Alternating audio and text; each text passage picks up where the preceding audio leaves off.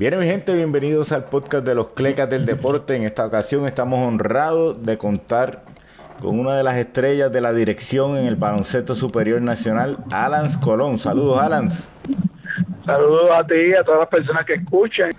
Bueno, Alans, el, el, equipo 2019 de los Brujos tiene mucha promesa. Háblanos cómo estamos con la preparación del equipo. Mira, sí, el equipo, o sea, eh, hemos trabajado duro desde el 29 de enero, pocos días libres, mucho trabajo. Obviamente empezamos con tres, cuatro jugadores de la primera semana, ya vamos por siete, ocho. Nos llegó un refuerzo esta semana. El lunes esperamos el otro, el segundo. Pero va bien. Este, yo creo que el, núcleo que, está del principio vino físicamente ready. La unión de Ali en las últimas en los últimos días pues ha mejorado mucho la plantilla. Eh, al unirse a Marco Filiado, José Rodríguez, Basabe y Cleon Penn y Juan Pablo Piñeiro, que no lo puedo dejar de mencionar. Eh, yo creo que no, nos hace ese, ese núcleo de seis o siete jugadores sólidos para, para trabajar duro estas pasadas dos semanas. Pero sí, como te digo, este, trabajando duro, eh, pero esperando. Ya, como te dije, te mencioné hace un ratito, pues ya nos llegó uno de los refuerzos Hamed Ali, es un point guard que viene de la Liga de México. Nos vamos a ir con él en lo que llega Javi González. Cuando llegue Javi González, pues entonces tomamos la decisión de, hacia dónde nos vamos a mover. Y el otro está ahí Wesley, que nos llega el lunes, que empieza a trabajar con nosotros el martes, cara el torneo que comienza el próximo viernes. Está ahí Wesley 6'7, 240 libras. Para la gente que no lo conozca, eh, ¿qué, ¿qué puedes decirnos de este jugador? Mira, Tai es un jugador que lleva, lleva cuatro o cinco años jugando en la Liga de Australia. En los pasados cuatro temporadas, antes de este, esta es la quinta.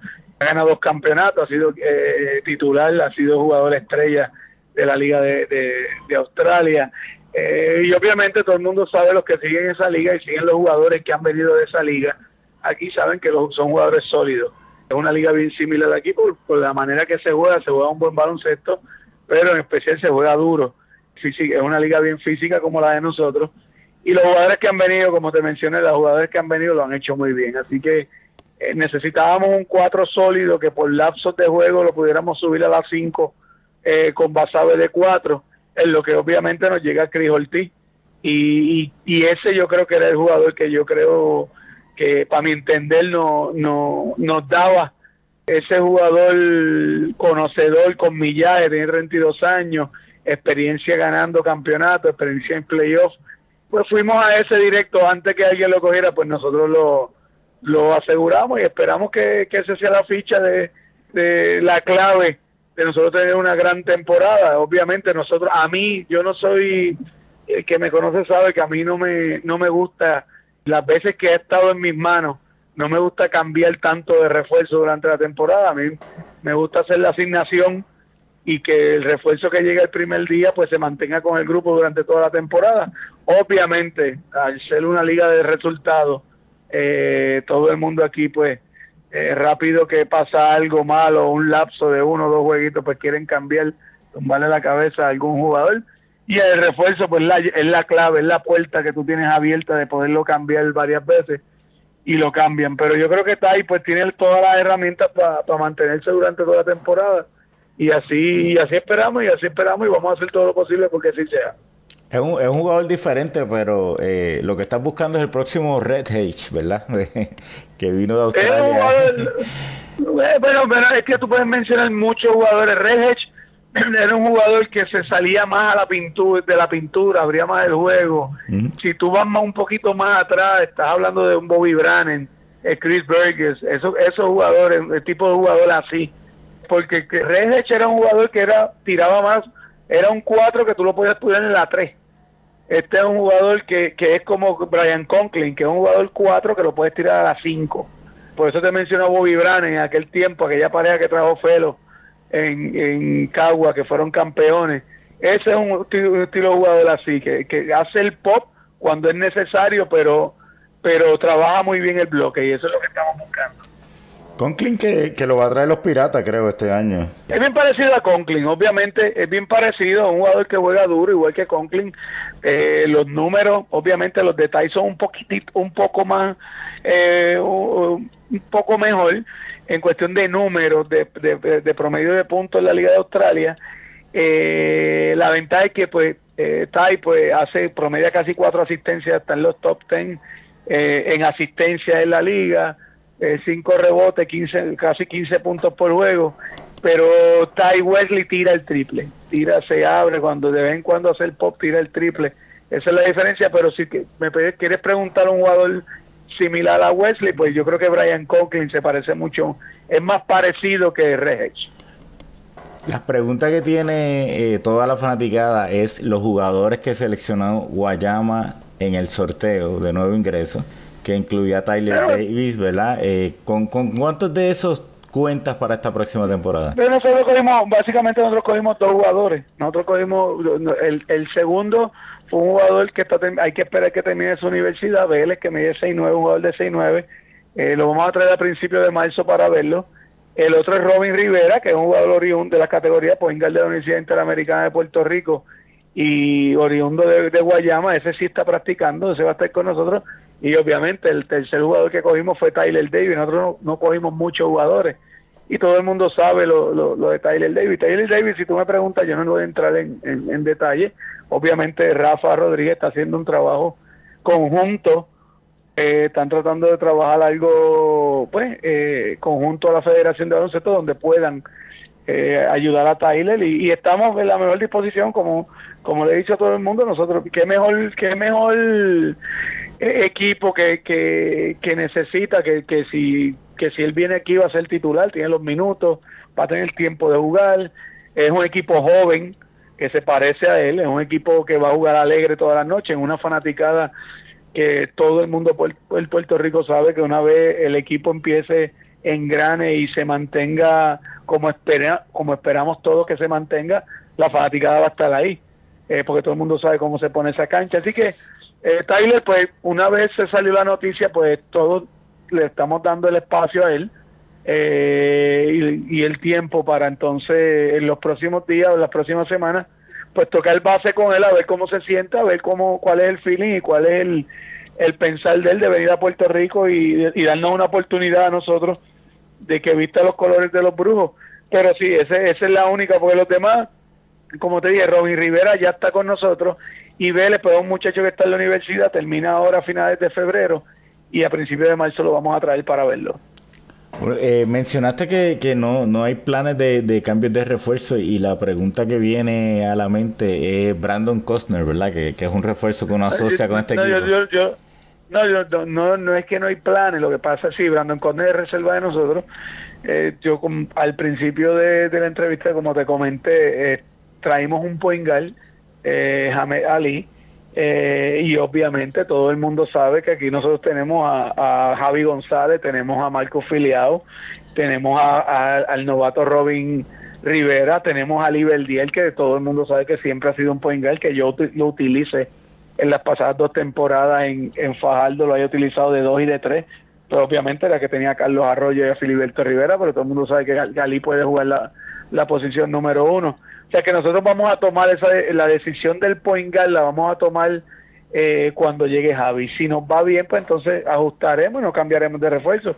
Pero si es necesario eh, hacer un tipo de cambio de refuerzo, pues lo vamos a hacer. Pero Brandon Costner está con nosotros eh, en, en, nuestro en, nuestra maqueta desde el principio para que Brandon no, Brandon no está disponible hasta mediados de abril los equipos de Alans se distinguen porque corren mucho ¿qué podemos esperar de los Brujos? ¿Va a ser un equipo ofensivo? ¿Va a ser un equipo defensivo? ¿Qué, esperamos en el 2019? Eh, eh, es que los equipos de Alan corren mucho, pero defienden mucho, ponen mucha presión también. A mí me gusta, yo la única forma, y se lo he dicho, y todo el mundo sabe que que los años que era un equipo bien distinto los pasados dos años en Fajardo, porque era un equipo que todo el mundo sabía que era un equipo de mucho IQ, mucha inteligencia, no de carrera, de jugar mitad cancha, y se, se trabajó muy bien, pero sí, me gusta jugar a mitad cancha, pero me gusta correr. Yo creo que este equipo eh, se parece mucho a mí, eh, a lo que yo estaba acostumbrado a hacer. Me gusta porque puedes correr, tiene mucha, tiene piernas frescas eh, pero puedes ir a mitad de cancha también porque porque tiene jugadores ahora que, que pueden jugar y saben jugar a mitad de cancha. Yo creo que tiene la, la, combinación perfecta.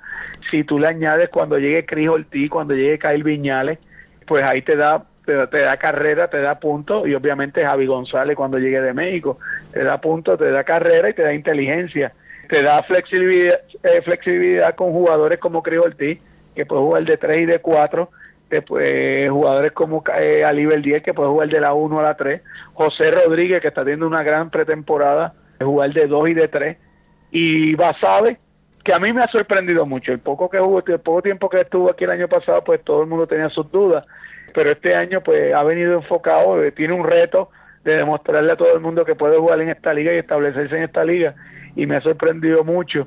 Y me ha, me ha sorprendido más su, su, su tiro largo, su tiro de tres, pero es un jugador que todo el mundo sabe que es un cuatro natural y puede jugar la cinco. Así que eh, es muchas cosas. Eh, Marco Filiado eh, eh, vino físicamente ready. Juan Pablo Piñero, todo el mundo sabe que tiene herramientas. Y Cleon Penn, pues es una es una casa, como decimos en el baloncesto, en la pintura, que te garantiza esa, esa presencia defensiva por lo menos de 20 a 22 minutos por juego ahí para tapar el aro. Así que bueno, yo creo que, que tenemos un buen grupo, yo creo que es cuestión de ponernos, seguir trabajando, seguir conociéndonos, seguir dando muchas repeticiones. Y lo demás pues trabajar duro. Yo no he conocido eh, ningún equipo que haya tenido éxito que no haya que no haya sido trabajando duro todos los días. Y eso es lo que le estamos vendiendo a ellos, lo están comprando hasta ahora, así que esperamos que lo compren la temporada el principio de la temporada, como tú mencionas, tiene unos jugadores que se te integran un poquito tarde, aun cuando llegan, pues tú necesitas un tiempo de, de integrarlo. Y empieza Arecibo y Bayamón. ¿Cuán, cuán, ¿Cuán importante es la paciencia en ese principio de la temporada para los Brujos de Bayamón? Mira, eh, va, va a enfrentarlos como quiera, va a enfrentarlos al principio, va a enfrentarlos al final es recibo a Bayamón, me tocó el campeón y el subcampeón al principio, obviamente visito y, recibo a Bayamón el segundo día, el tercer día, perdóname, el domingo. Es una buena prueba.